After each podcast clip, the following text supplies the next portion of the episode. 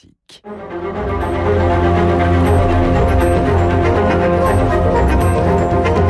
Esprit libre avec Guillaume Durand sur Radio Classique. Voilà, esprit pratique avec des médecins et des journalistes. Patrick Bouet, bonjour Patrick, vous êtes président de l'Ordre des médecins, Louis, Louis aux Alter, l'un des rémanents de Radio Classique, donc journaliste à Marianne, tout à l'heure Agnès Ricard-Ribon, qui est présidente de la Société française de médecine d'urgence au téléphone à 8h50.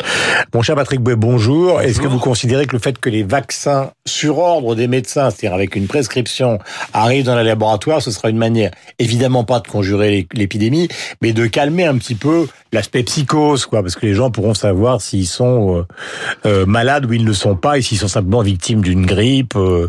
Alors je vous corrige, c'est pas les vaccins, ce sont les tests. Des tests, oui, pardonnez-moi, oui, tests. des tests, bien sûr. en tout cas, il faut que dans tous les compartiments du soin aujourd'hui, les capacités à agir soient les mêmes.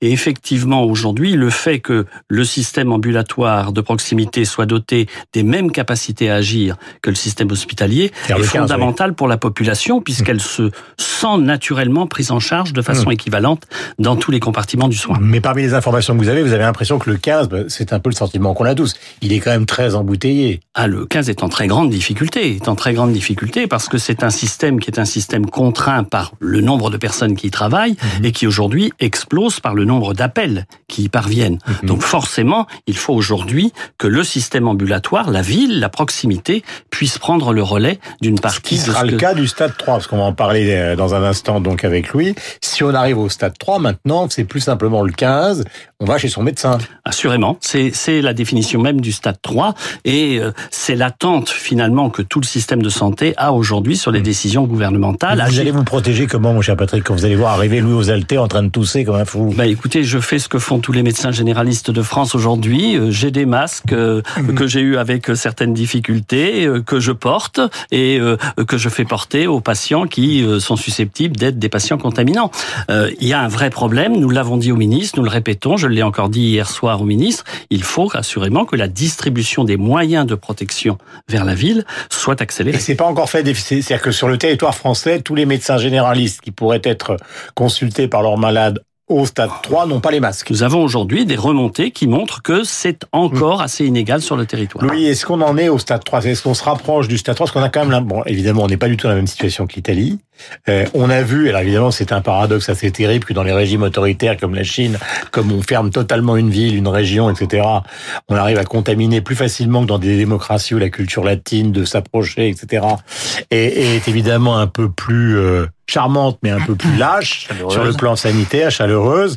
Et euh, est-ce qu'on a derrière, derrière les derniers chiffres cette idée que le stade 3 s'approche ou dans les, bah, on, pourrait l'éviter? On l'attend un peu tous les soirs euh, en regardant le, le, bilan dressé par euh, le professeur Salomon, qui est le directeur général de, de la santé. en fait, si on en suit la logique qui, pour l'instant, est au cœur de la pédagogie qui est faite par le, le gouvernement, c'est que le stade 3 est inéluctable. D'ailleurs, le, le, mot inéluctable et inexorable proviennent souvent dans les bouches d'Emmanuel Macron, du ministre de la, de la Santé, Olivier Véran, euh, parce qu'en fait, ce qu'ils sont en train d'expliquer à la population, c'est qu'ils gèrent ça comme une épidémie dont il y a une courbe, euh, que la courbe est forcément ascendante et que tout l'enjeu est d'aplanir cette courbe pour que le système de santé euh, puisse faire face de la meilleure façon, mais que de toute façon, ça continuera à augmenter, que par définition, dans une épidémie, les malades augmentent, et par définition, plus les malades augmentent, plus vous approchez de la fin de l'épidémie, en fait. Mhm. Donc tout l'enjeu pour le gouvernement est moins maintenant, d'après ce que j'ai compris de ce que disait le ministre de la Santé, d'endiguer l'épidémie. Elle n'est pas endiguée, elle est là sur le territoire, mhm. que de pouvoir canaliser euh, la transmission de cette épidémie et la gérer de la meilleure des façons. Ce n'est en fait pas qu'il n'y ait plus de malades, puisqu'il y aura beaucoup de malades, euh, c'est qu'il y ait des malades étalés dans le temps pour éviter de se retrouver dans une situation à l'italienne où effectivement les hôpitaux du nord du pays ont déjà beaucoup de mal à faire face. Alors la situation euh, la pire est évidemment à craindre dans le sud de l'Italie compte tenu des infrastructures, des infrastructures médicales et de leur, euh, de leur pauvreté. Patrick Boy, on est bien d'accord, c'est une maladie qui est létale, mais à un faible degré par rapport à des grippes classiques. Ça reste une maladie virale assez banale sur le la majorité de la population. Ce qu'il faut, c'est que nous soyons en mesure de pouvoir prendre en charge la totalité mhm. des problèmes qui peuvent être déclenchés. Mais en elle-même, cette pathologie virale est une pathologie virale dont nous connaissons déjà d'ailleurs un certain nombre d'autres d'autres éléments, puisque le coronavirus, c'est quelque chose auquel nous sommes confrontés régulièrement chaque année, mhm. sauf que celui-ci, évidemment, a un génie particulier euh, que nous sommes en train d'essayer de comprendre. nous sommes avec Louis Alter et Patrick Bouet. Et Louis, évidemment, il y a l'aspect politique. Alors, le président de la République est quand même en grande difficulté, en tout cas son parti, à l'égard euh, des municipales. Les municipales sont maintenues. On ne voit pas de grande victoire pour la République en marche approchée. En revanche, à titre personnel, c'est un peu sa guerre du Golfe. C'est-à-dire qu'au fond, euh, je vais exagérer, mais il faut toujours euh, revenir à Machiavel et à des choses qui sont cyniques mais réelles. Euh, François Mitterrand a eu la guerre du Golfe quand il était en grande difficulté. François Hollande a eu les attentats, ça ne l'a pas empêché de pas se représenter. Euh, mais c'est vrai que la cote personnelle du président, dans ce contexte-là, est peut-être pour lui en gérant bien la crise, s'il la gère bien, une manière de sortir d'élections qu'il va perdre. C'est ça, c'est-à-dire que dimanche euh, dimanche prochain et puis le dimanche 22 mars, il aura vraisemblablement euh, de mauvaises nouvelles pour lui. Il va passer des mauvaises soirées à cause des élections municipales. Il est vrai que médiatiquement, le fait que le coronavirus prenne le pas sur l'actualité politique sert plutôt euh, le président de la République puisque la situation est pour l'instant mhm. plutôt bien géré. C'est-à-dire que dans l'opinion, euh, on ne fait pas gré forcément à Emmanuel Macron euh, de d'être responsable d'une épidémie hors de contrôle, puisque euh, voilà, sous réserve de, de, de, quelques cas, pour l'instant la situation a l'air d'être sous mhm. contrôle, surtout si on se compare à nos voisins euh, italiens. Ensuite, la question de la guerre du Golfe, c'est une bonne question. C'est vrai que dans, dans des moments d'union de, la nation face à un péril imminent, non mais bien sûr, mais je vois ce que vous voulez dire. Euh, dans les moments d'union de la nation face à un péril immédiat, tangible, imminent, il y a souvent ce phénomène de, de remontée de la côte du chef de l'État. Là, le problème, c'est que l'ennemi n'est pas politique, c'est-à-dire que ce n'est pas une guerre au sens où il y a un ennemi physiquement désigné et qu'il y a un choix de l'attaquer ou un mmh. choix de le combattre de telle ou telle manière. Là, c'est un truc technique, c'est-à-dire que ce sont des médecins euh, qui mmh. connaissent la situation, qui euh, s'en occupent. c'est aussi ce sont des préconisations techniques. Après, voilà, après c'est une question d'incarnation. On a vu la semaine dernière Emmanuel Macron, euh, bon, cette bonne guerre, annuler ses rendez-vous pour euh, montrer qu'il est en première ligne face à coronavirus. Mais Emmanuel Macron n'est pas médecin, il n'est pas professeur, il ne fait que suivre les recommandations de, du personnel de santé, il en a, bien raison. Euh, l'enjeu pour lui, lui est de la gérer de la moins pire des manières qu'il n'y ait pas d'erreur. Sinon, pour le coup, il y perdra. La dernière intervenante, c'est Agnès Ricard-Ribon, qui est présidente de la Société française de médecine d'urgence, au téléphone, donc avec nous. Euh, Agnès euh, Ricard-Ribon, bonjour. Bonjour. Quel est l'état ce matin des services d'urgence? Car nous y avons évidemment souvent recours, nous les Françaises et les Français.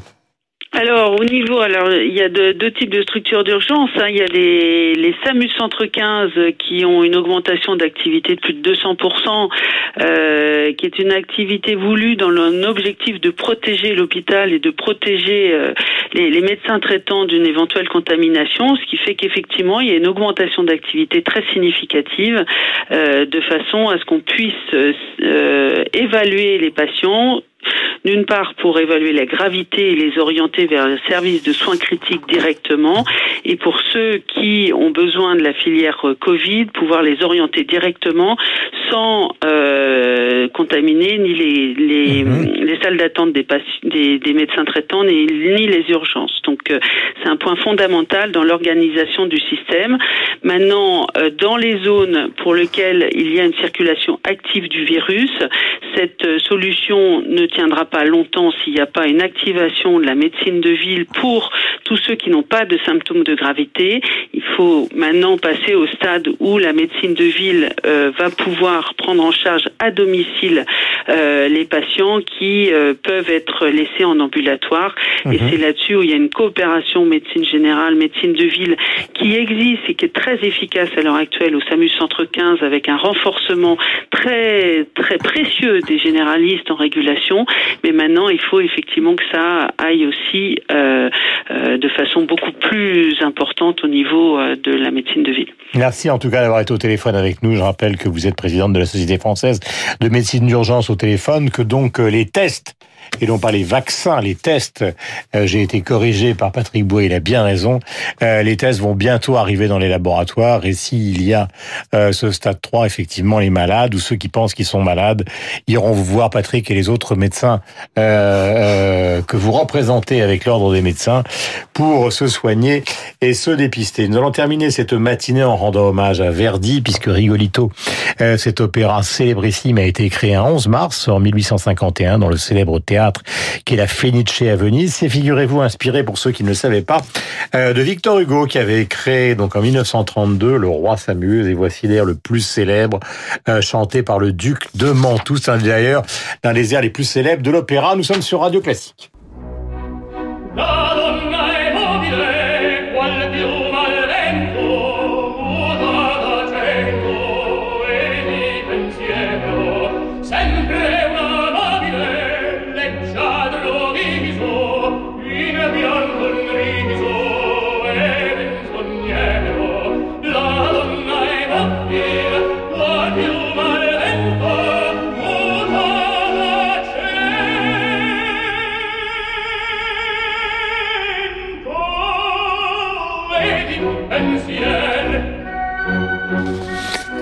Serais bien incapable de chanter cet air absolument magnifique, alors que Belle Belle Belle de Claude François, il est possible que j'y arrive en poussant des hurlements et en me regardant euh, devant ma glace. Il est 8h55 minutes.